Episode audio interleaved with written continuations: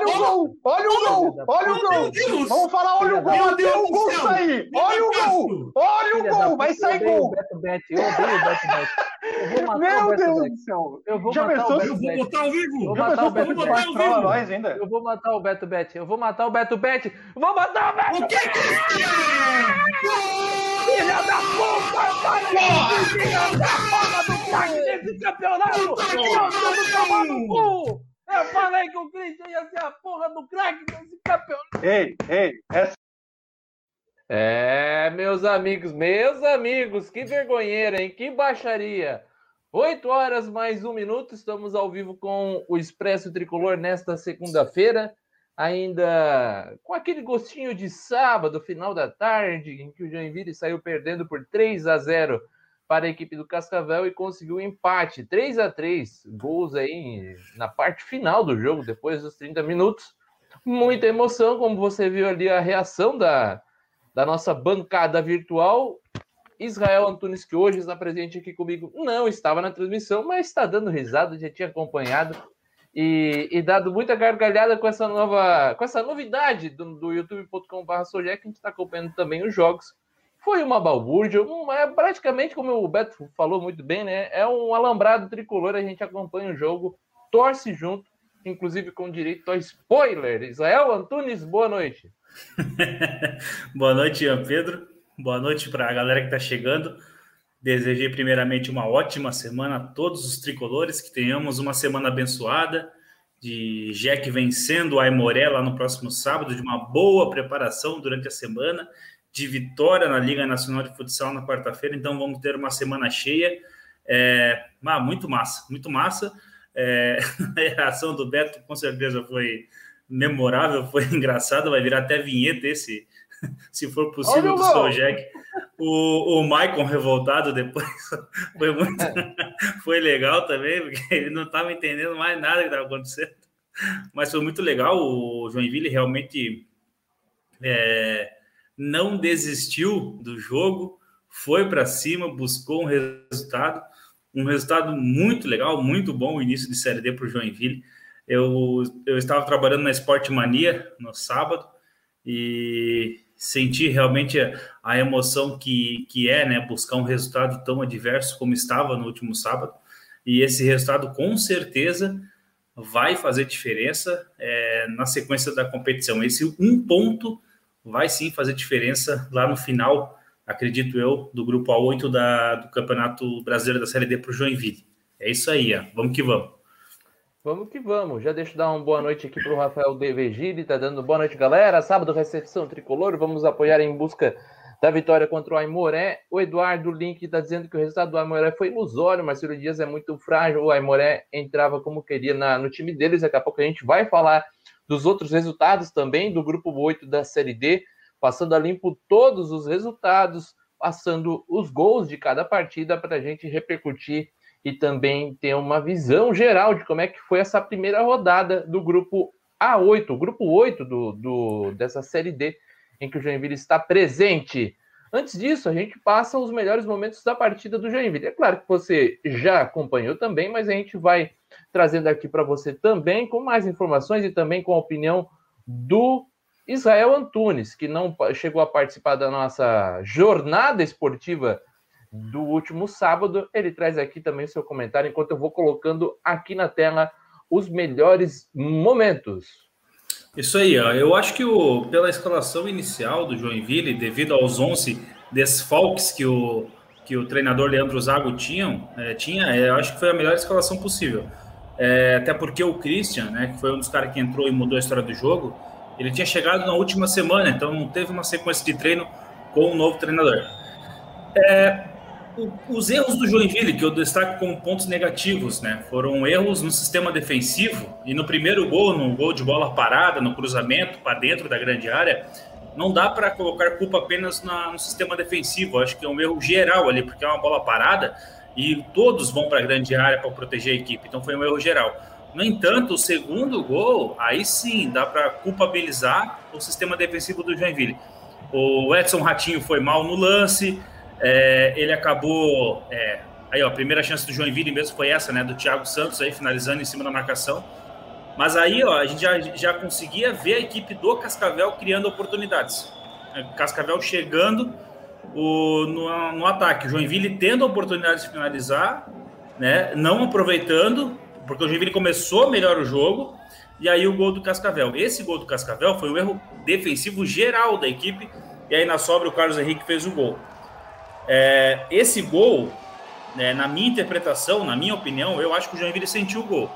Eu acho que o Joinville sentiu o gol, perdeu o rendimento, perdeu força no ataque e deu confiança para o Cascavel. E aí o Cascavel administrou ali o primeiro tempo muito bem até o final com essa estratégia, jogar no erro do Joinville. E é um time que joga no 3-5-2 que tem os alas que atacam muito, William Simões pelo lado esquerdo e também lá pelo lado direito. E aí o Joinville perdeu um pouco daquela qualidade que tinha na criação, no domínio de posse de bola, é, para chegar no ataque e finalizar. Tem mais essa chegada aí também do, do, do ataque do Joinville. Isso. Aí tem mais bola parada da equipe do, do Cascavel até o segundo gol. O segundo gol, e aí que eu estava comentando aí antes... o segundo gol, né? A jogada em que é... o Ratinho vai até ali, vai mole, né? Vai mole, é, eu achei ele... Eu, eu, achei ele meio displicente no lance, e aí faltou comunicação no restante do sistema defensivo. Aí eu, é culpa do Fernando, do Ellis, do Renan Castro. Eu acho que esses ajustes são possíveis com o treino. Não há necessidade de fazer trocas no sistema defensivo. E eu acho que o Zago não vai fazer trocas agora para o segundo jogo, tá? Porque ficar mexendo na equipe, principalmente no sistema defensivo, é ruim para a equipe do Joinville. Então, acho que tem que manter essa defesa do Joinville como está e fazer os ajustes conforme for acontecendo as rodadas. Porque senão, você ficar mexendo no sistema defensivo com muita frequência, tu vai acabar não ganhando entrosamento e os jogadores que entram precisam de confiança. Então, eles precisam ter uma sequência para ganhar confiança. Então acredito que os erros de defesa do Joinville, e o terceiro gol também foi assim, precisam de ajustes, é claro, só que precisam de sequência com esse treinador, com essa ideia de jogo, precisam de ajustes para melhorar o sistema defensivo do Joinville. Eu acho que passa por aí. Ah, aí já o segundo tempo, ah, o lance bizarro aí do goleiro do Cascavel. O Joinville até criou algumas oportunidades no começo, mas só melhorou mesmo depois que entrou o Christian na partida. Depois que o Christian entrou no jogo, o Joinville de fato melhorou. Ô Ian, vamos conseguir ver o terceiro gol? Será que conseguiu a imagem? Vamos, vamos, vamos, vamos, vamos sim. Esses melhores momentos aí, inclusive imagens da TV Tarobá. A gente já tá ah. vendo, inclusive, aí o terceiro gol. Ó, mais uma bobeira, né? O, sozinho, né? Sozinho o Léo Taporano. Uma, uma bobeira defensiva geral. É mais um ajuste que precisa ser feito pelo treinador é, Aí, do, só para a gente. Pra, pra, é, o pessoal tá até aqui opinando e eu concordo com a opinião do pessoal, né? Principalmente em relação a críticas né, em relação ao Fernando. O Eduardo Link diz aqui no, no Fernando tem que mexer, não tem como manter essa criatura no time. O André Pinheiro também opinando aqui. André Pinheiro, que deu boa noite, inclusive, antes aqui, depois de muito tempo, estou aqui de volta no ao vivo. A gente acompanha, inclusive, agora o gol do Ian Rolim, só para você ir se identificando o gol do peão da casa própria do Ian Rolim. O, e o André dizendo aqui que o Fernando não é jogador, tem que tirar assim. Eu tento concordar, viu? Eu acho que o, o Jax, tecnicamente, ele é um zagueiro muito superior ao Fernando.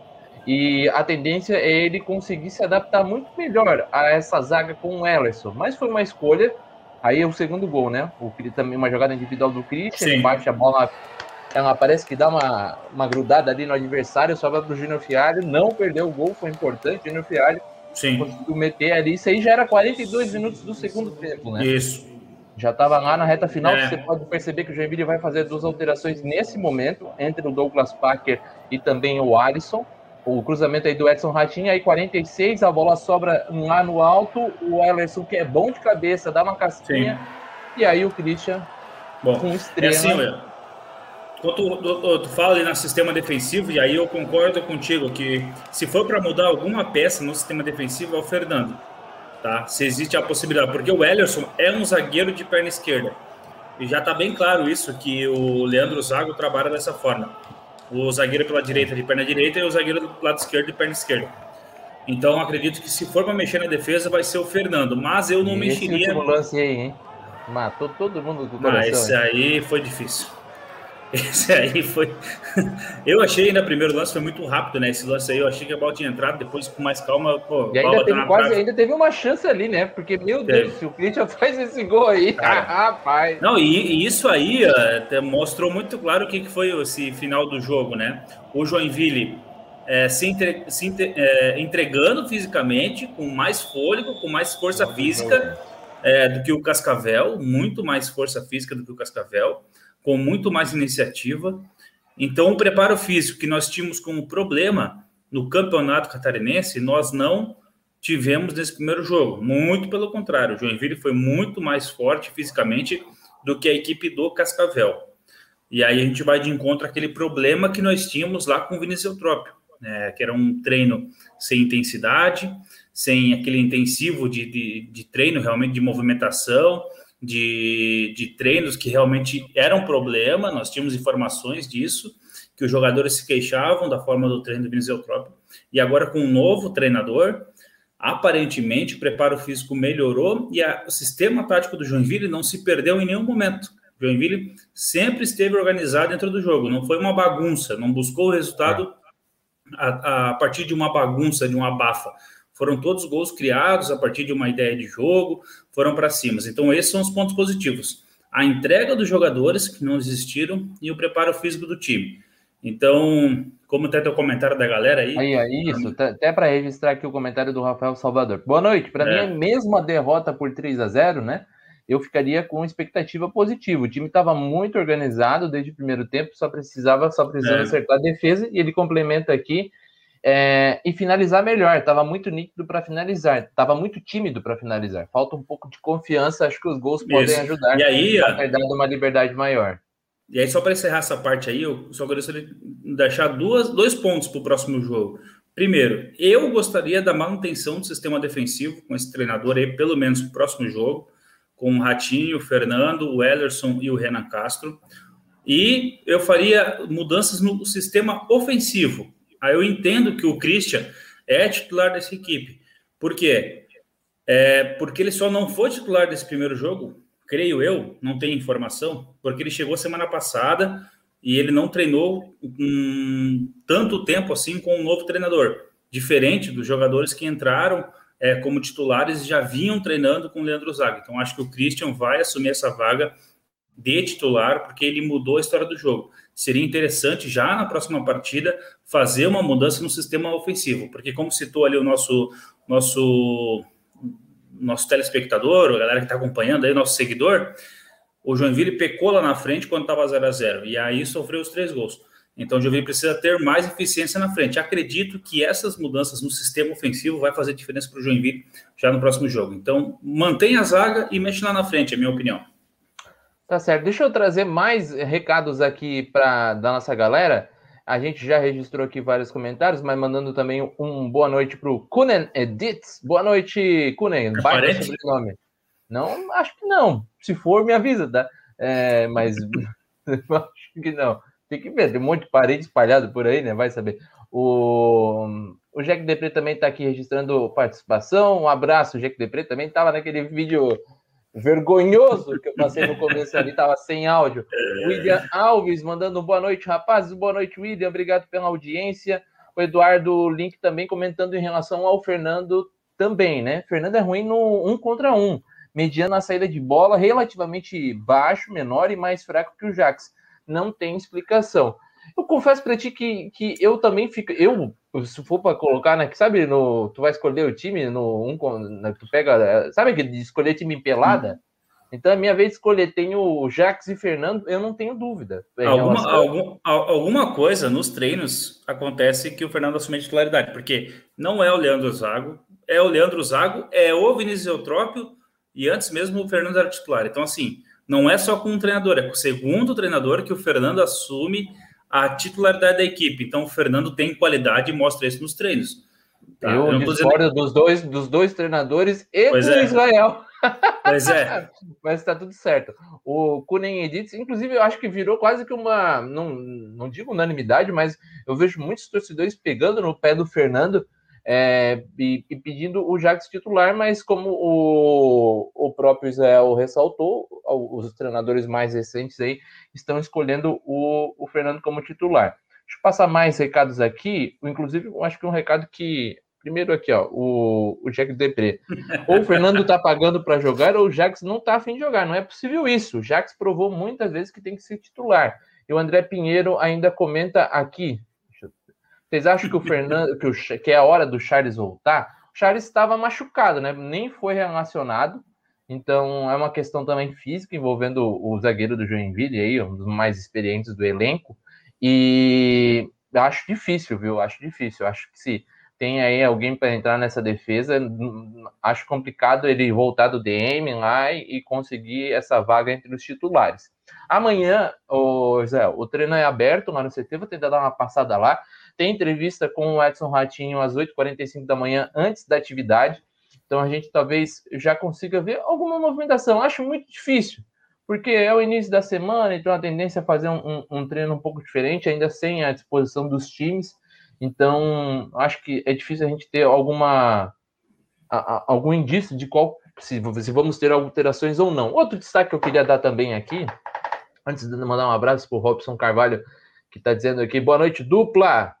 Vou jantar, mas estou escutando. Beleza, Pedro? Um abraço, Robson. É isso Valeu, aí. Pedro. É, Boa é semana um... para ti, cara é um olho no peixe, outro olho nos comentaristas. Não vou chegar a dizer que nós dois somos gatos aqui. Ou, longe disso, né, ou, né? Longe, longe, longe. Não, não vamos enganar a nossa. Não vamos enganar. Não, não, a gente não costuma enganar nossa audiência, não. até porque nossa audiência enxerga. O Rafael Pisque Salvador, é, tem olhos, né? acho que sim. O Rafael Pisque Salvador está dizendo aqui, né? Outra coisa, meio-campo não pode ser nada menos que a dupla Xavier e Davi se for preciso, tira um segundo atacante para usar o Naldo para segurar, seria bom também. Christian pode jogar como meio atacante. Eu, eu concordo e eu gostei muito do Xavier. Eu acho que o Xavier ele é um jogador que o Joinville não tinha no, no elenco, não tinha nem perto da qualidade e da função que ele faz em campo, que é esse volante mais carregador de bola e que tem ali um, um poder defensivo, mas ao mesmo tempo consegue ser o cara que vai de alguma forma ajudar o ataque. O, o Davi, ele tem isso, mas é um pouco mais pesado. Então ele é menos motorzinho do que o, o, o Davi, é, que o Davi Lopes, por exemplo. Então ele, ele me parece um jogador muito útil, jogou bem contra o Cascavel, principalmente ali no primeiro tempo, acho que fez uma função muito importante em campo. Eu acho dificílima a possibilidade, acho a chance muito pequena, por exemplo, do Xavier sair desse time, mesmo com o Naldo se recuperando eu não apostaria de jeito nenhum com o Naldo agora que vai ter que suar a camisa aí para reconquistar essa vaga. Mas aí, se aí, machu... se machucou, um né? Porque o Leandro Zago falou e deixou bem claro isso até na entrevista pré-jogo, é, com o Vitor Forcelino fazendo algumas perguntas para ele, o Vitor que é assessor de imprensa, uhum. que ele falou que a equipe do Joinville vai estar pronta na quarta, quinta rodada. Então acredito que ele vai mexer pouco na equipe de um jogo para hoje, porque ele quer construir uma equipe com um entrosamento, com base no, né? é, uma identidade, porque ele não ele teve poucos testes antes de começar o Brasileirão, então acho que ele vai mexer pouco. Então acho que o Xavier sim saiu, saiu bem já de largada, mesmo não treinando com a equipe. Imagina agora com uma semana toda de treino, vai ser legal. Exatamente. Gostei, gostei bastante do jogo dele. E, e foi um achado, né? O, o, o, ah, isso é verdade. A gente, a o, gente Zago, bate... o, Zago, o Zago até falava né, que não gostava muito da ideia de contratação por ocasião de mercado, Sim. mas essa foi. Essa foi a uma ocasião de é. A, a, a, gente critica bastante aqui o Léo Rezer, a diretoria do Joinville, mas nesse ponto a gente precisa reconhecer que eles fizeram uma boa contratação. Uhum. Sem dúvida nenhuma, criticamos bastante, mas quando é para dar um, um joinha, um, uma palminha, nós é, damos Sim. também. O Eduardo Link está dizendo que o Fernando é titular pela hierarquia de liderança. Tecnicamente, ele é segundo capitão. Ergueu a Copa Santa Catarina, supostamente tem moral. E o Rafael está dizendo que ele critica né, o Fernando também, mas também deixa alguns parceiros ruins no time do FM. tá bom. o, André, o André Pinheiro estava dando risada, eu acho que por esse nosso humor muito sarcástico aqui em relação Sim. à nossa beleza. É, nosso stand-up. É, nosso stand-up. Na, nas horas vagas também somos comediantes. O Eduardo Link, é, dá para sacar o Paulo Vitor e adiantar o Rolim para jogar como um segundo atacante barra ponta. O Davi pode jogar mais espetado à frente, armando. Eu, pessoalmente, não gosto muito dessa, dessa ideia do, do, do Davi Lopes como uma espécie de armador. Eu acho que ele é. Eu, eu acho Aquele... que ele, Aquele ponta de lança ali, né, perto dos atacantes, né, como o último homem do meio de campo, né? Mas, mas eu não gosto. Eu acho que ele, a uhum. gente tem que, às vezes a gente tem uma ideia do, do, Davi, do Davi Lopes como um jogador que consegue fazer essa função, mas a gente tem que pesar muito assim sobre o qual que é a função dele e onde ele desempenha melhor. Eu acho que a melhor função dele mesmo é saindo jogando ali de trás. Não sei se ele tem tanta qualidade assim. Por exemplo, entre jogar com o, o Xavier mais adiantado, eu prefiro o Xavier, que é um jogador mais móvel. Para mim, às vezes, o Davi é, Lopes, o que, que eu penso... Um pouco, segura demais a bola, ele prende demais a bola, sabe? Eu acho que o Xavier ele dá mais dinâmica ali para esse último terço do campo. Eu acho que o Davi ele precisa de mais espaço para colocar o futebol dele em prática. Se ele jogar ali mais perto dos atacantes, ali ele vai estar muito mais marcado, ele vai ter menos espaço, ele vai ter mais dificuldades porque ele é um jogador mais lento. Agora, ele construindo é. o jogo de trás, aí ele consegue quebrar linhas com os passes, não precisa correr tanto para eh, desmarcar. Então, ele pode deixar essa função para outro jogador do meio-campo que o Xavier fez nesse jogo, né? Então, é. acredito com eu acho que mesmo que o Davi não precisa jogar mais à frente, ele pode ficar mais atrás para distribuir o jogo. Eu acho que ele não, ele não se encaixa nesse perfil realmente, concordo contigo. O, o, o André Pinheiro está perguntando aqui se o Paulo Victor jogou. Jogou e não foi o pior da partida, né? Não, não foi o pior da partida. Porque é, só, só, só, só tô dizendo isso porque a nossa crítica em relação ao Paulo Victor era muito grande mas hum. ele, ele foi razoavelmente bem. Inclusive, na hora de sair ali, um dos atacantes, o Zago tirou o Thiago, o Thiago Santos, e não o Paulo Sim. Vitor. O, traz um contraponto aí, ó, um comentário do Lucas, ele é bem interessante, ó, porque assim, ó, tem o pessoal, é, que não, ele não entende as críticas ao Fernando com relação Mas não é sobre sábado. sábado. Não é sobre sábado, né? É, até, até ele, vamos ler ali o comentário. Não entendo as críticas do ao Fernando em relação ao jogo de sábado. Não me lembro dele ter comprometido em nenhum dos gols sofridos. Concordo, Lucas. É, sobre sábado, eu acho que ele não teve culpa. Foi uma falha coletiva ali. Se for ver, teve. Foi o Ellison, foi o, o, o Edson. O próprio Renan Castro na cobertura. O próprio Renan Castro. Ali é muito ajuste, né? Então, assim, se. É treino, se o, é sequência. Se os, se o, se o zagueiro da frente acompanha o atacante daqui e o, o, lateral tem que vir junto. É um movimento é. coordenado. Então, assim, não dá para o lateral parar. Então, em última instância, mais culpa ali teve o Renan Castro, que deveria ter acompanhado toda a defesa. Mas é, é não, não dá para. Eu acho difícil também a gente ficar é, apontando, né? categorizando, né? não, ou colocando em caixinhas, ah, esse gol foi culpa de tal, não sei. Acho que a gente não resolve o problema. O problema para mim é treinar, é, é, o jogador entender um pouco mais os movimentos que ele precisa, que ele precisa fazer em campo. E nesse caso aí é muito coordenado. E aí o meu ponto, que eu acho que também é o ponto de boa parte dos torcedores, é que o Jax é mais zagueiro que o Fernando. Então a tendência é ele se adaptar melhor a essa, a, essa, a esse treinamento, a essa proposta do, do, do Leandro Zago e eu já sei que o, que o, o, o Israel acredito que precisa de mais um pouquinho de tempo, né? Que está merecendo uma, mais uma chance aí pro, pro Fernando. Não é nem pro Fernando, é mais para esse sistema como um todo, né? Porque assim, titulares, Fernando, Wellerson, Ratinho e Renan Castro tiveram poucas oportunidades juntos. E o, se o Leandro Zá colocou eles como titulares, então acredito que ele precisa dar sequência para esses caras aí. Porque se a ideia dele é ter uma equipe forte, competitiva a partir da quarta rodada, com, uma identidade de jogo do Joinville, eu acredito que ele precisa dar sequência para essa mudança. Porque se ele já mudar para o segundo jogo, aí vão ser outros erros, outras formas, porque assim, é, o entrosamento é, pesou ali, pesou no sistema de jogo, no sistema defensivo. Foram erros de posicionamento, foram erros de comunicação. E acredito que isso é por falta de entrosamento. Acho que é só isso. O, o Gustavo Luiz está citando os 50 zagueiros que o Joinville já tem, algum tem que servir, inclusive o Léo. Tem o Léo, tá, né? Léo ele é perna esquerda, o Léo Gris é perna é, esquerda, né? É canhoto, é canhoto. É, então... Inclusive, foi um, um, ponto que o, o próprio Michael levantou durante a transmissão, que eu acho que não, talvez não ocorra, mas ao mesmo tempo em que o Leandro Zac está tentando achar um time é, e achar uma, uma formação, não, não descarta essa possibilidade. É claro que ele quer dar mais rodagem, quer dar mais cara para esse time, mas depois de três gols tomados, talvez valha é, uma reflexão um pouco maior sobre esse sistema defensivo e como ele deve se comportar. Porque se uma bola não entra, ou se o goleiro do, por exemplo, do Cascavel estivesse um pouco mais inspirado, a gente poderia estar aqui chorando a derrota. E aí as, as, as falhas da defesa ficariam muito mais evidentes, né?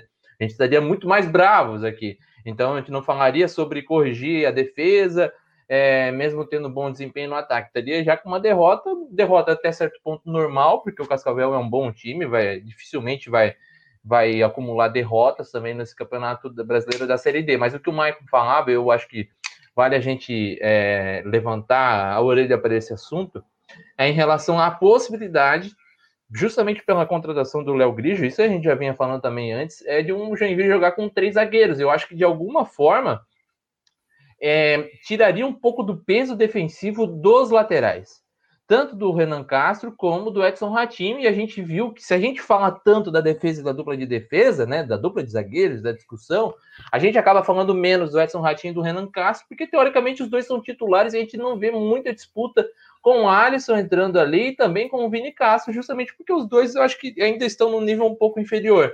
Mas acredito, Zé, eu queria a opinião sua e também do nosso, do nosso torcedor que está aqui no, no bate-papo, é justamente sobre isso. Se até que ponto uma formação com três zagueiros, dando mais solidez defensiva, pode diminuir os erros e tirar o peso do Edson Ratinho e do Renan Castro ali atrás.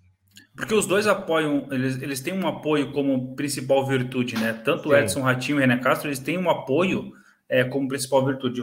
Agora, só levando como parâmetro o próprio time do, do Cascavel, jogava no 3-5-2. E quantas vezes o William Simões pressionou o Ratinho lá na esquerda? Não foi só o lance do gol. O William Simões chegou várias vezes pela esquerda e deu tanto o passo para o gol do Léo Itaperuna.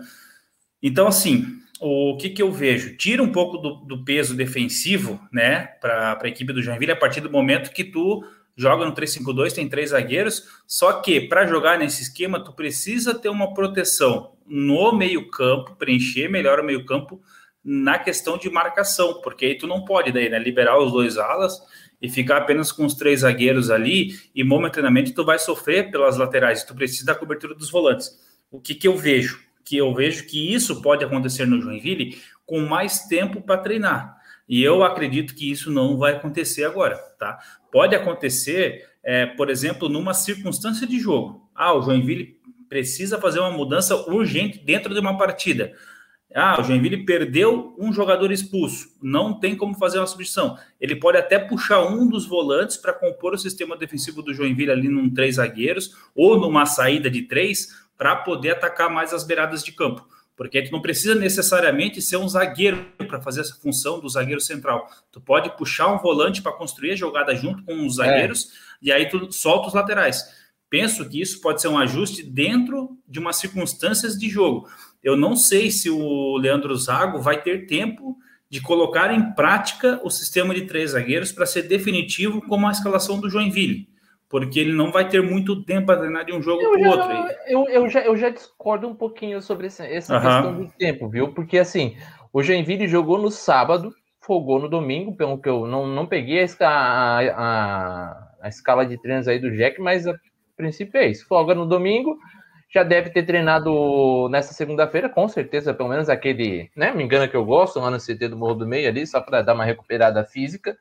Então tem terça, quarta, quinta, sexta, quatro sessões de treinamentos até o jogo de sábado. Mas, mas aí eu faço uma vírgula hum. para ti. O Joinville ainda não se adaptou num esquema, que é o 4-4-2 ou 4-3-3, 4-2-3-1, qualquer que seja, com, com a linha de quatro atrás. Ele não se adaptou ainda porque o treinador ainda está movimentando as peças. Como é que ele vai ainda adaptar um outro esquema se ele não adaptou um ainda? Essa, é, esse é meu ponto. Não, eu, eu, acho que eu acho que é, é, é discussão válida, justamente por isso. Se, então, basicamente, o que pode pensar o Leandro Zago é: estou seguro o suficiente com essa linha de quatro a ponto de insistir e tentar melhorar alguns pontos, ou as falhas que a gente viu no jogo contra o Cascavel já chancelam uma possibilidade de troca de esquema, entende? De, de talvez, Sim. por exemplo, até um, um torcedor estava falando antes aqui sobre a possibilidade de talvez colocar o Naldo, reforçar mais esse meio de campo,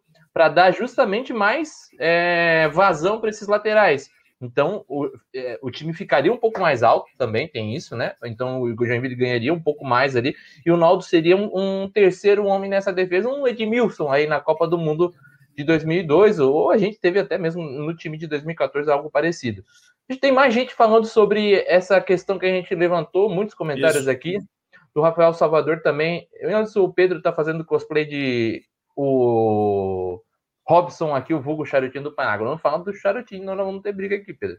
Imagina, tá todo mundo aqui amigo também do, do nosso charutinho, nosso amigo lá do Panágua. Rafael Salvador, gostaria de uma formação com três zagueiros. No DVD do Grigio me pareceu muito promissor. Ellison, que é gigante jogando centralizado, ajudaria na bola aérea. Jax, Ellison e Grigio eu apostaria. E o Rafael complementa aqui: Ratinho e Renan são sofríveis da parte defensiva. O segundo gol do Cascavel só endossa isso, mas ofensivamente eles ajudam bastante. São jogadores técnicos até certo ponto.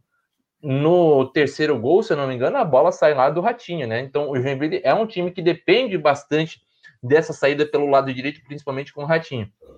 O André Ricardo Córdova, é, com três zagueiros ficaremos mais sólidos. Naldo faz a função de terceiro zagueiro. Zaga, Jax, Ellison e Naldo. Meio, Xavier, Davi, o Davi Lopes, Rolim, Ratinho e Guedes. O... E na frente, Christian e Thiago. É, acho o... que, acho que na, na ideia de três zagueiros, é, seria o ideal seria isso que o André está propondo, esse, esses jogadores aí. Porque ou o Fernando ali no lugar do Jax, ou porque aí tu tem o Naldo como o cara que joga centralizado e distribui o jogo. Mas eu creio que isso não vai acontecer, tá? Não vai acontecer. Eu acredito que ele não vai fazer essa, essa mudança de esquema. O, o Eduardo Link está dizendo que no time de 2011 era exatamente isso, né? Que o Renato Santos pela esquerda, Fabiano Silva pela direita e o Pedro Paulo, que era mais lento, saindo com a bola e rebatendo. O, e o Sérgio Ravache e o Aimoré é mais time que o Cascavel, goleou o Marcelo Dias. Vamos falar sobre isso, inclusive. daqui a pouco, a gente só vamos passar a notícia que saiu hoje, da oficialização, portanto, da saída do Yaya Banhoro, atacante que jogou no Catarinense no Joinville. A gente já tinha a informação de que ele não ficaria para a Série D, que não, não seria utilizado. A gente põe na tela aqui também para trazer detalhes aí e pelo menos registrar. Atacante Yaya Banhoro deixa o tricolor, informação no site oficial do Joinville Esporte Clube. Diz aqui a nota que o clube e o atleta entraram em um acordo para rescisão do contrato do jogador. Tem 25 anos, fez 10 jogos com a camiseta do Joinville, nasceu em Burkina Faso, foi o primeiro atleta ficando a atuar pelo JEC. JEC encerra aqui a nota, deseja sorte ao atleta da sorte na sequência da carreira dele e agradece pelos serviços prestados no tempo em que esteve no clube. Tá certo. Boa sorte pro Yaya Banhoro, não teve sucesso aqui, tomara que engate aí uma boa fase na carreira, hein, ô, ô Israel? É, é, uma pena, né? Não deu certo. O Joinville conseguiu, não conseguiu, na verdade, né, fazer uma, uma movimentação no mercado para emprestar o jogador, e aí é um problema, porque tu não tem um profissionais no Joinville Esporte Clube que tem esse staff dentro do, do mercado do futebol nacional para poder deslocar esse jogador para jogar competições é, ou Série D em outro time, ou uma segunda, terceira divisão de estadual, porque é isso que vai ter agora nesse semestre. Então, isso foi um problema para o Joinville. O Joinville teve que negociar com o atleta e vai ter, com certeza, vai ter um, um custo aí. Né? Se fosse emprestado, seria um pouco diferente, mas o Joinville não conseguiu. É uma pena. Uma pena para o atleta e para o Joinville, né? Ah, tira um pouco, né? Existe um pouco a questão ofensiva, porque tem muitas peças, né? Tem muitas peças, então tira esse jogador, né? Não vai utilizar, também não fica aí atrapalhando a carreira do atleta. É isso aí. Vou, vou primeiro trazer os resultados aqui da, dessa primeira. Bora rodada do grupo 8 e depois a gente pega e traz aí os gols de cada partida. vou, inclusive, depois é, passar o resultado do grupo 7, até porque o Joinville vai enfrentar, né? Se passar, pega aí o, o, os times do grupo 7 da Série D, então é. a gente já vai ficar de olho também, importante. Vamos lá. A rodada começou sábado lá no Olímpico Regional em Cascavel, Cascavel 3, Joinville 3. E aí no domingo tivemos as outras três partidas com resultados, inclusive, importantes para o Joinville, né? O Rio Branco empatou às três horas na estradinha é, com a equipe do Esportivo, 0 a 0 No Cristo Rei, lá no Rio Grande do Sul, a Imoré ganhou de 4 a 1 do Marcílio Dias. Aimoré, que é o próximo adversário do Joinville. E no João Marcato, o Caxias saiu na frente e o Juventus empatou um a um o resultado final. Na classificação, você vê ali, tá tudo muito embolado ainda, né? No critério de desempate, o Joinville e o Cascavel estão aqui empatados em segundo lugar, um, com cada um, um ponto. A Aimoré é o líder, o único time que venceu nessa primeira rodada, é o líder com três pontos. Dá uma passadinha aqui nesse grupo 7 também para a gente ver como é que foi a situação aqui do grupo que cruza, né? Então é aquele cruzamento olímpico tradicional. O primeiro pega o quarto e assim por diante. O, no sábado, os jogos, né, dois jogos no sábado e dois jogos no domingo. O Bangu venceu o Santo, o Santo André venceu o Bangu lá em Moça Bonita, no Rio de Janeiro, por 2 a 1 No Canindé, a portuguesa, de volta ao Campeonato Brasileiro, empatou em 2 a 2 com a equipe do Cianorte. A Inter de Limeira é, perdeu em casa para o Madureira por 3 a 0 O time carioca aqui conquistando um resultado importante fora de casa. E também o Boa Vista empatou com a equipe do São Bento em 0 a 0 o jogo que foi em Bacaxá. É isso? Bacaxá, lá isso. no Rio de Janeiro. Tá certo aí os resultados. Ian, falando sobre um pouquinho rapidinho sobre a equipe do Marcílio Dias, né? Peguei aqui a escalação do Marcílio Dias de ontem. O Vitor Hugo é o goleiro, então não foi o Beliato, então já é uma mudança importante no gol do Marcílio Dias. O Luiz Renan vou, na direita, ele não é o titular. Vou, vou passando aqui os melhores momentos, tá? Tá. você vai na, na lateral direita, o Wellington, que foi o titular no estadual, era, não jogou, era o Luiz Renan. O Wallace e Luan na zaga, o Luan mantém como titular, até um bom zagueiro, é um bom zagueiro. O Fernando na esquerda, aí o Diego Silva, Alessandro, e aí os quatro jogadores que foram titulares ontem, Natan Ferreira, Frank, Franklin, Anderson Ligeiro e David Batista, são os mesmos jogadores que foram titulares é, na equipe do Marcílio Dias lá na última rodada do estadual, quando eles foram eliminados pelo, pela Chapecoense no campeonato catarinense. Então, teve mudanças consideráveis nessa equipe do Marcílio Dias, principalmente no sistema defensivo, tá? Porque mudou, ó, um, dois, três, quatro, cinco mudanças, cinco mudanças de um time para outro na equipe do Marcílio Dias, daquele que jogou o jogo da volta contra a Chapecoense lá no campeonato é, estadual e esse que estreou sendo goleado pelo Aimoré, lá no Rio Grande do Sul.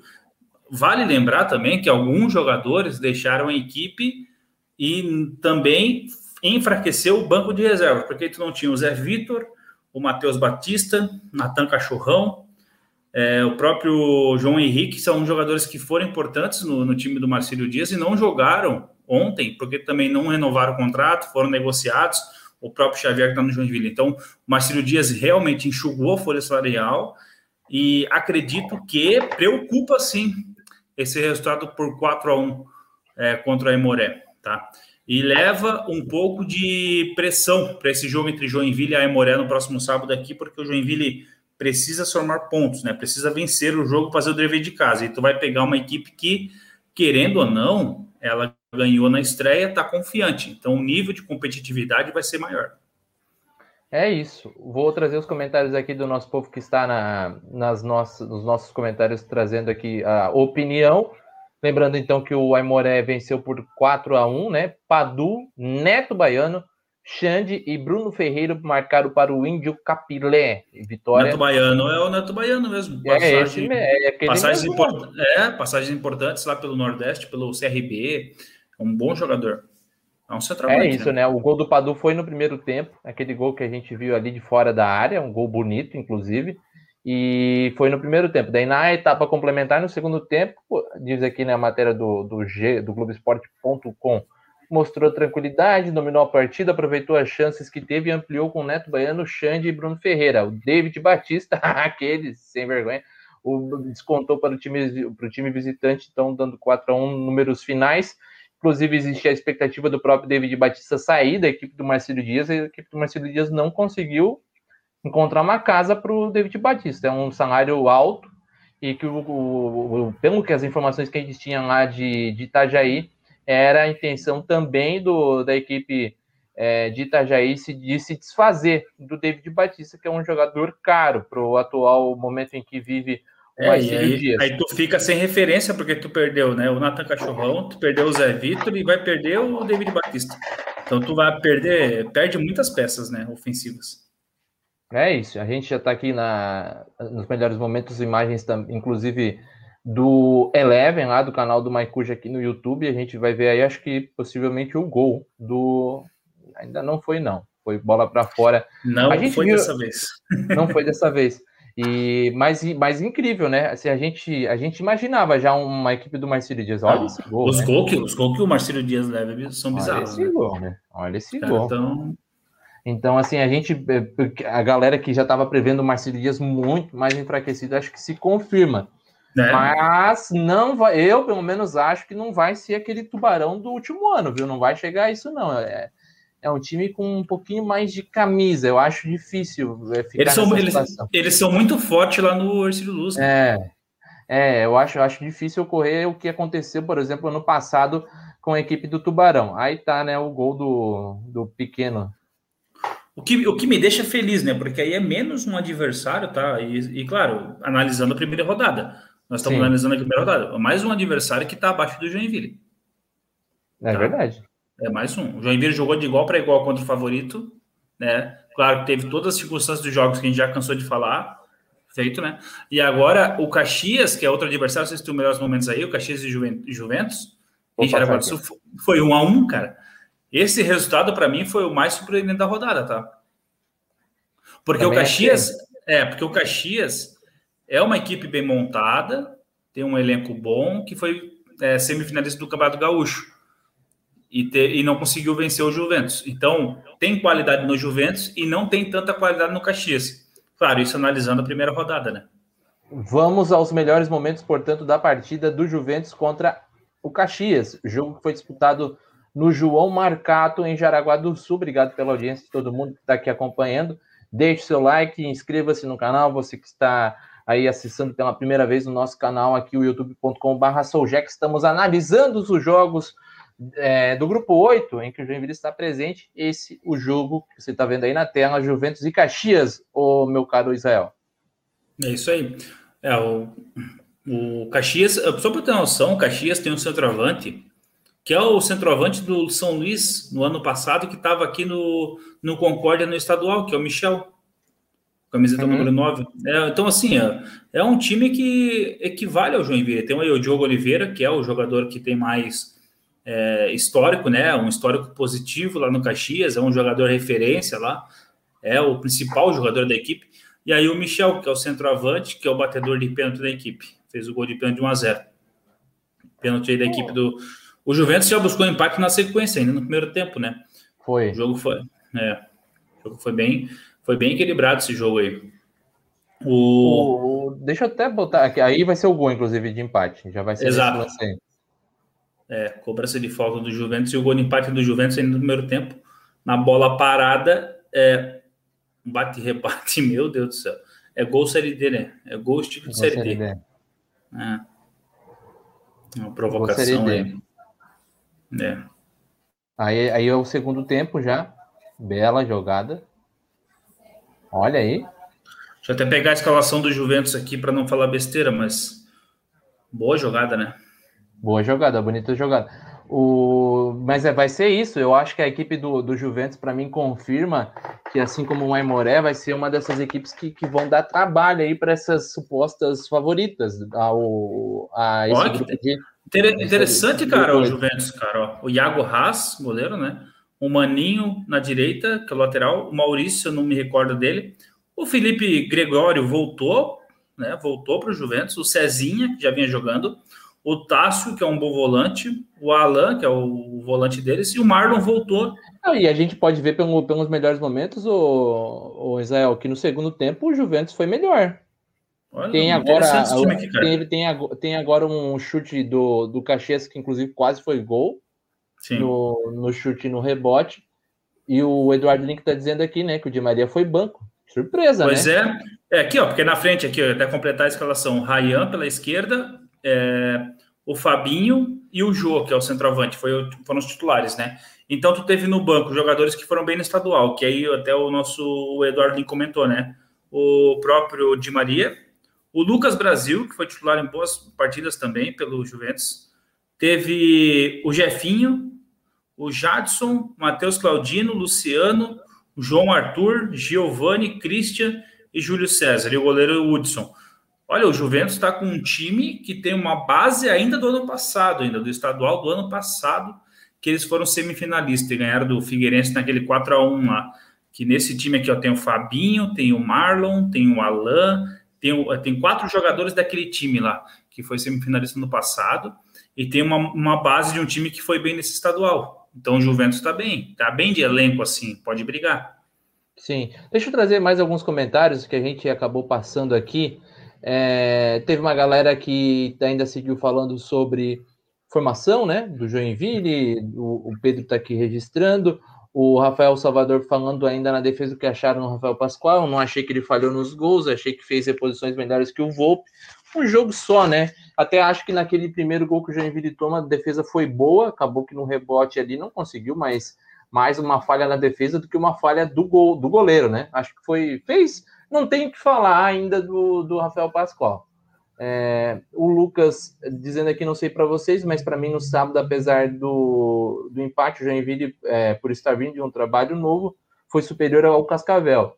Também achei que no cômputo geral, se a gente for analisar toda a partida, o Joinville foi melhor que a equipe do Cascavel. Agora a equipe do Cascavel foi, foi mais eficiente, né? Nas poucas chances que teve, conseguiu já resultar em gol. Teve uma bola na trave no primeiro tempo, teve alguma outra chance ali, mas se a gente analisa muito, e até para dar mais uma puxadinha naquele jogo, daqui a pouco a gente vai falar do empate em 0 a 0 já está aqui no ponto do Rio Branco e também do Esportivo.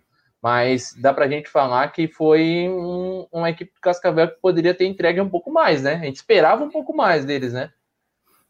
Sim, eu acho que o Cascavel, até o narrador lá da Esporte Mania no sábado era o Forné. O Forné estava é, no Paraná até há pouco tempo e ele acompanhou um pouco do Campeonato Paranaense e ele comentou que a equipe do Cascavel jogou abaixo do que era esperado.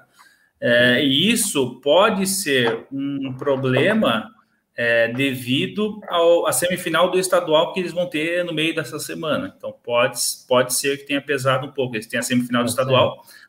É, mas eu, a minha impressão do Cascavel foi o preparo físico. Eles sentaram na vantagem, baixaram as linhas e sentiram preparo físico e não aguentaram a pressão do Joinville. Porque assim, o Joinville chegou algumas oportunidades no final do jogo que poderia até ter virado. Aquele lance do Christian, no último lance, praticamente é muito assintomático. Porque o Christian vai para cima do zagueiro, o zagueiro não consegue dar o bote, ele tá extenuado, tá cansado, cara. E o Christian tá todo vapor, tá 100%. Então acho que eles sentiram muita parte física. É, e assim, e, e a gente lembrar, né, se o Joinville penava nos últimos minutos das partidas. Nesse, nesse caso, nessa primeira partida, o Joinville deu o sufoco no final do jogo, né? Então, o que dá mostra também que o preparo físico está em dia, porque se tivesse em baixa, se tivesse com uma dificuldade, não teria como emplacar aí uma, um, um, último terço do segundo tempo muito bom, né? Capaz de fazer três gols e aí conseguir ainda empatar a partida. O pessoal segue aqui comentando, mas antes a gente vai passar pelo resultado. 0x0, né? Pelo 0x0, para a gente finalizar a, a caixinha aqui dos jogos. Aí a gente faz um bate-papo final aqui com a nossa galera que está ligada no bate-papo. Rio Branco e Esportivo 0 a 0 É, esse resultado de ontem, até tô pegando aqui a escalação do, do time do, do Rio Branco, uma equipe que tem ali o Botelho, né, o Pedro Botelho, até o pessoal lembra aí que participou aquele dia, o repórter lá de Paranaguá, ele falou que o Pedro Botelho é o principal jogador da equipe, meio que um líder do time, e é o cara que tem mais experiência nesse elenco, é o mais conhecido. O esportivo é um, um amontoado por enquanto, né? Porque são muitos jogadores que chegaram há pouco tempo no esportivo e o Rogério Zimmermann não teve muito tempo de treinar, então acredito que o esportivo comemorou esse resultado né, e fica animado para as próximas rodadas, porque o Rogério Zimmermann é um bom treinador, né, sem dúvida algumas. Ele é uma que... mala, é uma mala, mas é um bom treinador. É um ótimo treinador, porque o que ele fez no Brasil de Pelotas, acendeu o Brasil de Pelotas lá da Série D para a Série B, fez grandes temporadas no Campeonato Gaúcho. Então, eu acho que o Rogério Zimmermann é um bom treinador e se o esportivo, né, conseguiu esse bom primeiro resultado na primeira rodada, é, eles podem sim somar pontos importantes jogando em casa, porque jogar é, contra o esportivo lá no Rio Grande do Sul não vai ser fácil, cara. Lá em Bento Gonçalves, na Serra, lá, vai ser complicado de jogar lá. Então, acho acredito que o esportivo comemorou esse resultado aí. O Rio Branco não tem pretensão de acesso, tá? Pelo que a gente conversou com o pessoal lá, do, lá de Paranaguá, o Rio Branco não tem pretensão de acesso. É um time que tem bastante dívidas, é um time que tem bastante dificuldade financeira. Nossa, que defesa, cara! Baita defesa do goleiro. Baita defesa do goleiro. Tava no mudo aqui, mas dá para ver pela própria situação do gramado que não é aquele gramado, né? Tive aí algumas. Ah. Pô, e aí, aí, é. aí, é, que aí não choveu, né? Porque se tivesse. O jogo que eles conseguiram se livrar do rebaixamento contra o Coritiba, cara, o gramado não existia gramado, porque a chuva, a chuva acabou, né? Acabou com o gramado. É um estádio bastante simpático ali, é bem pequeno, é, é bem a cara do Rio Branco mesmo. É, Ô, louco. Olha, olha, ficou 0 a 0 mas não por falta de oportunidades, né? Não, foi falta. Falta de sorte, falta de... de pontaria, falta de qualidade, mas assim, ele, o time, o, o jogo foi animado, né? Criaram jogo, chance, não foi, não foi aquele jogo, jogo chato e modorrento, né? Foi um jogo divertido. um jogo divertido. O, é, eu acho que, tá... todo, acho que todos os jogos foram bons, hein, cara? Foram, foram, foram, foram interessantes. E, mas já dá para a gente, pelo menos, é, confirmar algumas previsões. A gente também perceber que talvez o Marcelo Dias. Vamos até fazer um balanço aí dessa primeira rodada, então, junto com o pessoal que, tava, que está aqui no nosso, no nosso bate-papo. O pessoal está aqui comentando outros assuntos, mas eu quero aqui focar agora sobre tudo que a gente estava comentando antes e o que a gente viu na primeira rodada. Vamos time por time. Se a gente faz aquele, sabe, aquele tá em alta, tá em baixa. Sim. Começando pelo Cascavel, acho que ficou um pouco aquém do que a gente esperava, né? Ficou. Consenso, né? Ficou um pouco Concordo. aquém. O, Aimor, o Aimoré acho que confirma um pouco, confirma o favoritismo de jogar contra o Marcelo Dias mais fraco em casa, um pouco mais enfraquecido, perdendo peças.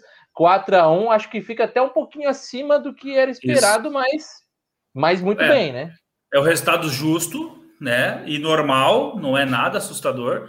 O que assusta, talvez, é a diferença no número de gols, mas o resultado for normal. E, e chega a assustar o Joinville aí para essa próxima rodada? É para é levantar a orelha, assim, preocupado ah, eu... com a... Cara, a preocupação o Joinville sempre vai ter, tá? Porque vai enfrentar uma equipe que com certeza vai jogar fechada. Porque para eles o empate aqui é título. Né? Eles acha que eles vêm, eles, eles vêm com essa, essa ideia do, do empate? Eu viria, pelo menos, se eu fosse um dirigente, o treinador da Morel, eu viria para conseguir um empate, porque eu penso o seguinte: eu preciso fazer o dever de casa e somar pontos fora, qualquer seja. E ele sabe que o Joinville é uma das favoritas do, do grupo. Ele sabe, ele, ele também vai ver, vai ter como parâmetro o Joinville buscar um empate contra o Cascavel. Então, eu me colocando no lugar do dirigente do, do Aimoré, eu acredito que buscar um empate contra o Joinville é, na arena aqui em Joinville, para eles seria muito bom largar o campeonato com quatro pontos. Eu, eu me colocando no lugar deles, acredito que seria isso. Para o lado do Joinville.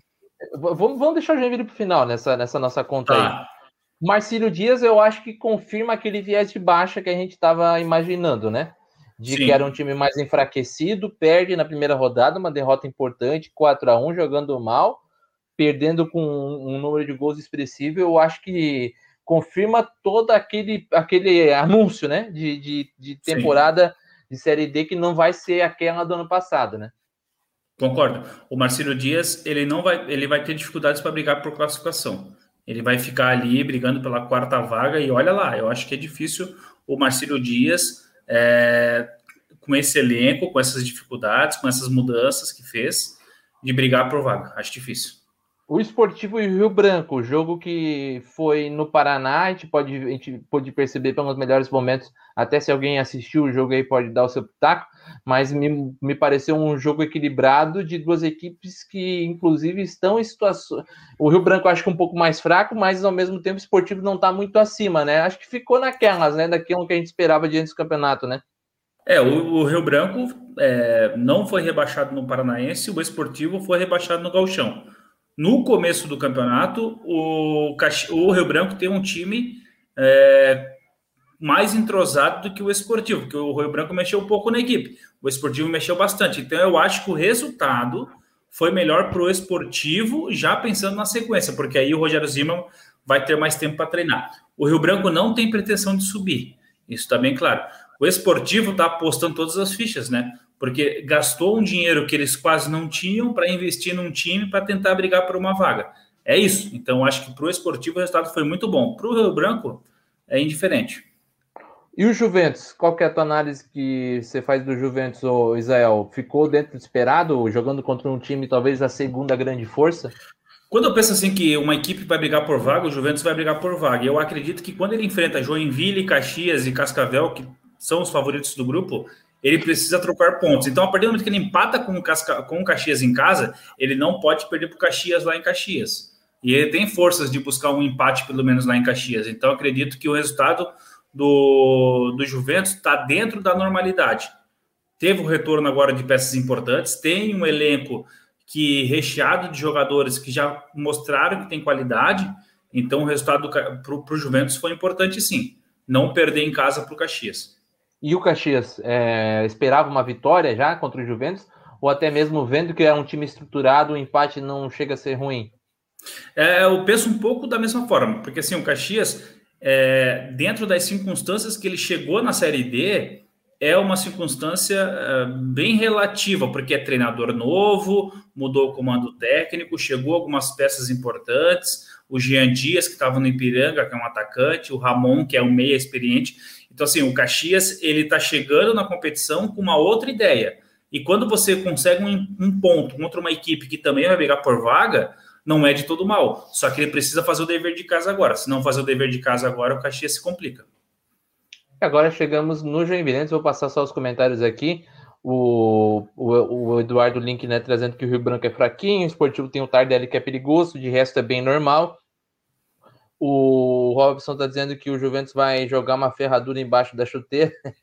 o Gustavo Luiz apostando aqui em Jack, Cascavel, Caxias e Juventus como os quatro classificados o Eduardo Link, o Eduardo Link mandando aqui Cascavel, Jeque, Moré e Caxias, ou Juventus passando de fase e também dando pitaco aqui dizendo que o Caxias é muito físico, é embaçado demais. Daqui a pouco, depois desse, dessa nossa parte final do balanço, trazer aqui um, um comentário que a gente deixou para trás do Wagner. Tu quer passar a, a próxima rodada, Ian, só para a gente fazer um isso, não. O que eu ia só para a gente completar, daqui a pouco a gente passa a próxima rodada, é só sobre o Jack. Dá para dizer que o Jack ficou acima da expectativa, dentro da expectativa, abaixo da expectativa. Qual é a tua opinião sobre essa, esse desempenho de primeira rodada do Joinville, Israel? Eu acho que ficou dentro da expectativa que foi criada em torno do Leandro Zago.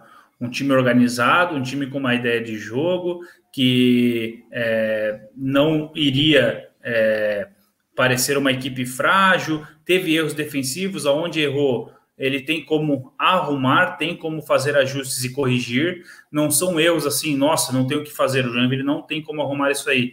Não tem peças, não tem é, como é, ferramentas para arrumar os erros que teve contra a equipe do, do Cascavel. Não, ele tem. Ele vai ter uma semana de treino, ele pode sim, é, com essas novas contratações que chegaram recente, o retorno do Christian, o Léo Grijo, é, a própria manutenção da defesa, uma, um retorno desses jogadores que estão machucados, que também é, faz com que a equipe perca um pouco de opções lá de repertório no banco de reserva, isso pode fazer diferença. Então, dentro daquilo que aconteceu, das circunstâncias do jogo e também por aquilo que nós tínhamos como expectativa, tá dentro, tá dentro.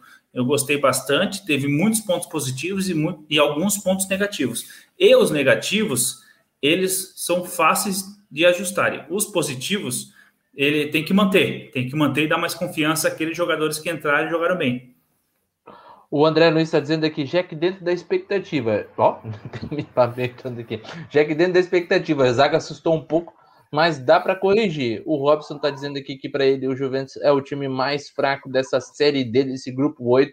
É aqui a opinião do nosso Robson Sim. Carvalho. Vou trazer aqui então a próxima rodada para a gente é, já ter uma noção do que vai acontecer nessa próxima semana. Jogos sempre aos finais de semana.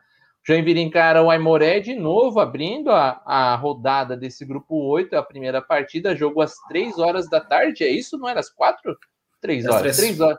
3 horas da tarde na Arena Joinville. Portanto, toda a nossa confusão aí começando às duas horas, mas a bola rola às três horas na Arena Joinville. é, a gente vai poder acompanhar aí um pitaquinho talvez do, do, do Israel. Vamos ver, vamos, vamos, vamos negociando. Sábado, às 7 horas, na Montanha dos Vinhedos, o esportivo joga contra o Juventus, o jogo, portanto, às 7 da noite. Aí no domingo, Sim. no Gigantão das Avenidas, o Marcílio Dias recebe às 4 horas da tarde a equipe do Cascavel. Também às 4 horas, no Centenário, em Caxias do Sul, os donos da casa recebem a equipe do Rio Branco. Obrigação. Obrigação, né? O Caxias vencer essa partida e dá para dizer que o Cascavel talvez vá também para Itajaí pensando na vitória? Tem que pensar. O Cascavel tem que pensar porque sabe que vai pegar uma equipe frágil, que é a equipe do Marcelo Dias, é uma equipe frágil. Uma Se equipe pensa leva... na liderança do grupo, né? Sim. Se pensa na liderança do grupo, o Cascavel tem que ir com tudo para vencer o Marcelo Dias e o, e, o, e o Caxias tem que vencer o Rio Branco se está pensando em classificação porque senão já começa muito pressionado o Rafael Jacques lá em Caxias. É um novo treinador, novo time, mas tem que ganhar. É obrigação ganhar do Rio Branco. Quem quer classificar tem que ganhar em casa. E o Rio Branco, eu continuo batendo nessa tecla desde quando a gente conversou com o pessoal de Paranaguá. O time do Rio Branco é o mais fraco. E aí, e aí esportivo... vai, ser vai ser interessante até esportivo Juventus, porque já vai dar para medir um pouco a febre do Juventus, né? Isso. Primeiro, porque tu vai pegar uma equipe fora de casa. O Juventus não é uma equipe que tem bom retrospecto fora de casa. É uma equipe que soma muitos pontos jogando no João Marcato. Mas fora do João Marcato, o Juventus ele pena, ele tem dificuldades. Então ele vai ter que se superar para vencer a equipe do Esportivo. O Esportivo, por outro lado, é uma equipe que vai ter mais uma semana de treino para o Rogério Zimmermann ajeitar esse time novo, porque é um time novo, cara. Ele tinha cinco jogadores há um mês atrás. Então ele tem um time novo, então ele precisa é, ajustar as equipes. Então, assim, ele já conseguiu somar um ponto, isso dá confiança. Então, o jogo mais interessante, tirando do Joinville, claro, o jogo mais interessante para se assistir é esse Esportivo e Juventus, no meu ponto de vista. E aí a gente tem, por fim, né, o jogo do Joinville, é, por fim não, né, vai ser a primeira partida, Joinville e Aimoré, jogo sábado às três da tarde, vai ser legal pra caramba, o Gustavo Luiz já diz aqui na live durante o jogo de novo, melhor que o Isa que teve até agora, vai ter sim live, e aí não vamos ter spoiler. Se Beto Bet soltar um único spoiler, eu expulso ele dessa live. Aliás, brincadeira com Beto Bet, mil sentimentos pro Beto. Beto perdeu um parente aí é, de ontem para hoje, o tio do Beto, né? É, infelizmente faleceu. Eu, se ele colocou ali no Twitter, avisou, inclusive é por isso que o Beto não está aqui no programa. Deixa eu pegar certinho aqui para não, não falar besteira também. O nosso querido Roberto Ghisoni Bet é, diz aqui ele, né? Dia triste na família Beth, irmão mais velho do pai do, do Beto, faleceu aos 66 anos de parada cardíaca. Foi é, dormir complicado. e descansou para sempre. Um abraço para o Beto, para toda a família, sempre muito queridos aqui, sempre queridões aqui com a, com a gente, o pai dele também. É, força aí, é um momento difícil, mas é, Deus vai estar com vocês aí para confortar a família, viu? Um abraço para é todo mundo. Beto, Beto aí hoje, claro, não participa do programa, está é, concentrado ali dando forças para a família dele. Força aí, Beto. É, meus pesos para a família do Beto, né, cara? É triste, é triste. E que, que consigam, né, né é, ter a paz aí para conseguir passar por esse momento difícil. É isso aí. O André Pinheiro também dando meus sentimentos aqui para o Beto, o Robson Carvalho também. E é isso. Comentando um pouquinho aqui ainda, o pessoal está empolgado aqui nos comentários é, falando sobre essa, esse, esse. Vou até botar de volta, tá? Para quem não acompanhou ainda. Vou botar de volta, estou empolgado aqui. Vamos ver então de novo essa patifaria de ontem para a gente encerrar nossa live. Começamos com ela, viu, Israel? Agora tem uma galera aqui que a gente vai colocar de volta para acompanhar como é que foi o terceiro gol do Joinville ontem é, comentado, trazido pela equipe aqui do Soul. Olha o gol! Olha o gol! Olha o gol! Olha o gol! Olha o gol! Vamos falar, olha o gol! Até o gol sair! Olha o gol! Olha o gol! Vai sair gol! Beto Bet, eu odeio o Beto Bet. Meu o Beto Deus do céu! Eu vou Já matar o Beto Eu vou botar ao vivo! Eu vou matar o Beto Bet. Eu vou matar o Beto Bet. Eu vou matar o Beto Bet. Eu vou matar o Beto Bet! O que que é? Filha da puta! Filha da porra do craque desse campeonato! Eu tô cu! Eu falei que o Christian ia ser a porra do craque desse campeonato! Ei, ei, essa. Ah, cara, o Rodrigo, o Rodrigo revoltado dando soco, o Maicon também, olha, esse vídeo Maicon é puta, tá? Maicon puto, tá? Puto. Se eu coloco para vocês aí o que ele falou, falou, ó, não tem mais spoiler, se tiver spoiler eu largo a transmissão, não vai ter mais, tá, Maicon? Te garanto, não terá spoiler na próxima transmissão. Tem aqui gente se entregando também, o Fomeira dizendo que não resistiu ao terceiro gol, também comemorou antes aqui, tá tudo certo. O problema foi o Beto Bet que sacaneou nós, mas não vai ter isso, tá? Foi, muito, foi muito engraçado. Foi, foi, muito engraçado, né? Todo mundo ali na expectativa do gol. Eu e, vou matar o Beto Bet. Eu vou matar o Beto Bet. Eu vou matar o Beto Bet. Eu Essa foi a... o Beto Bet. Essa frase do Ian. Ai, ai, ai. Mas cara... é isso que, que delícia, né, cara? Quando a gente com é, a expectativa ali depois do 3 a 0 era muito ruim, o time conseguiu se recuperar, ainda bem que gente conseguiu aí sair grande ainda dessa primeira rodada, sair com uma esperança de que as coisas vão dar certo, é importante. É tudo ou nada para o Joinville. E, e é isso. Coisa de boleiro fazendo aqui, ó, equipe entrosada. com certeza, meu. O Gustavo Luiz rindo, o Robson Carvalho também rachando o bico aqui, o Pedro se declarando pro charutinho, o André Pinheiro está dizendo que espero que não tenha spoiler, porque eu quero assistir com vocês, porque mas com spoiler não rola. Não vai ter spoiler na próxima, na próxima posso te garantir. Inclusive, a gente sempre fica de olho nos comentários e, e é bom explicar. A gente vai, pode assistir ao vivo, mas o vídeo chega para vocês cerca de 30 segundos depois, 25, 30 segundos depois, porque é o tempo que sai o vídeo da nossa plataforma, chega no YouTube para todo mundo acompanhar mas não vai ter spoiler. A gente vai ficar bem ligado nisso para todo mundo conseguir curtir certinho o jogo e a gente poder aí fazer uma transmissão bem legal. Foi legal, a gente tirou, bateu recordes aí de visualizações também no nosso canal aqui, deu mais de 1.500. O pós-jogo também foi legal para caramba. A gente teve aquele pós-jogo tradicional também de três horas praticamente. Batemos também nossos recordes aí, foi bem bacana. Obrigado para todo mundo que acompanhou. Semana que vem a gente volta com mais nesse sábado aí, com mais é, transmissão ao vivo durante os jogos.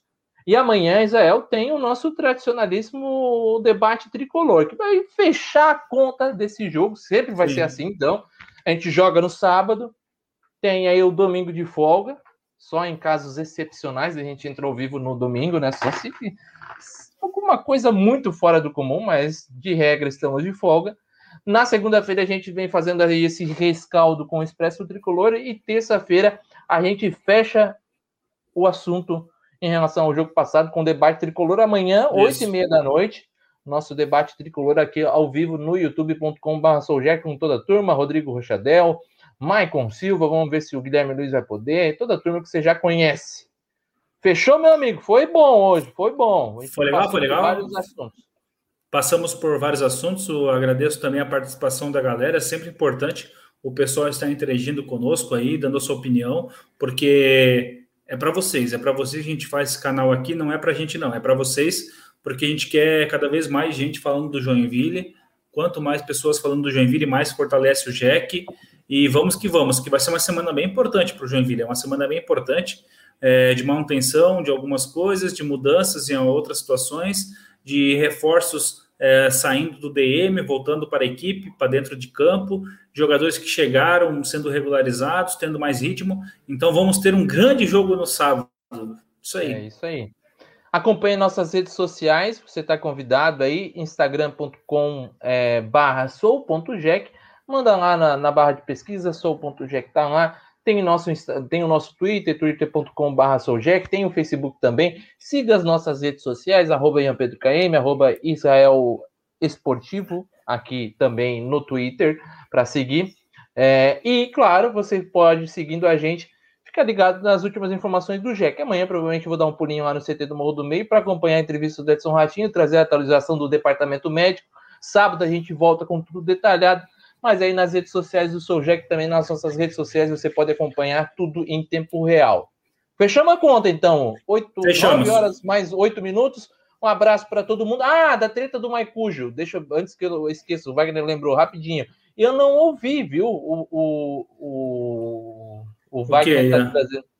Vou trazer aqui a mensagem aqui, ó. Rapidamente, o Wagner aqui falando em Maicujo, o narrador falou que foi alguém do ah, que tirou o cabo da internet deles que, que deu?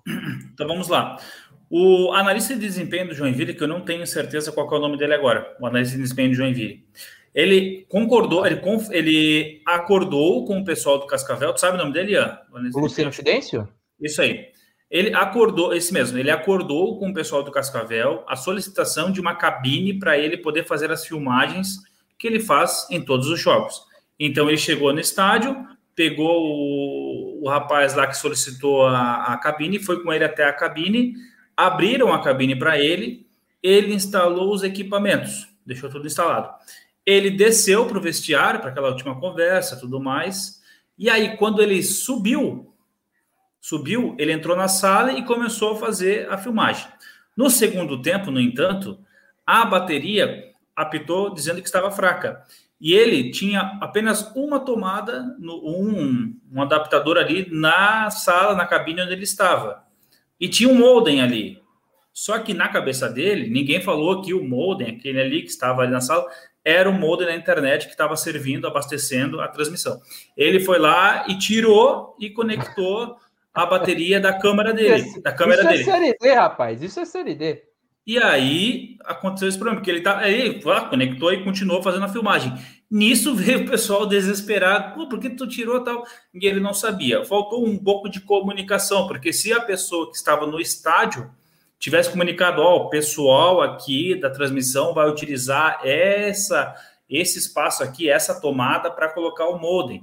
Porque o que, que ele achou? Ele, ele, não passou pela cabeça dele que aquele modem ia ser utilizado para transmissão, porque onde estava sendo feita a transmissão era uma distância considerável da onde ele estava, então não faria muito sentido o modem estar ali. Por isso que ele achou estranho. Então, esse foi o mal entendido que, que aconteceu e teve esse problema no sinal da, do, do coisa.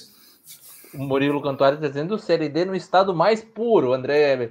Pinheiro também trazendo detalhes aqui, dizendo que né, o cara disse que foi um estagiário, e eu entender que foi de propósito, e aí dizendo também que foi amadorismo dos caras botarem nessa cabine, e principalmente não avisar, né? Acho que ter dividir a cabine ali faz parte. É, só para deixar, só deixar claro, não, ele não fez de propósito, né, para acabar não com a faz sentido, né? Não faz, faz sentido, não faz, não, até porque as pessoas que trabalham com, com o Luciano sabem que ele é uma pessoa tranquila e tudo mais. Agora, é, foi um erro de comunicação ali do pessoal do estádio com ele, ó, essa tomada aqui e tal. E aí, é isso aí. acontece, tá faz parte. Acabamos empatando o jogo ainda, rapaz. Ligou o negócio. Do... A gente não passou raiva, não precisou ver ao vivo. É, mas... Tanto que é verdade, não vimos o terceiro gol, não ficamos putos com o terceiro gol.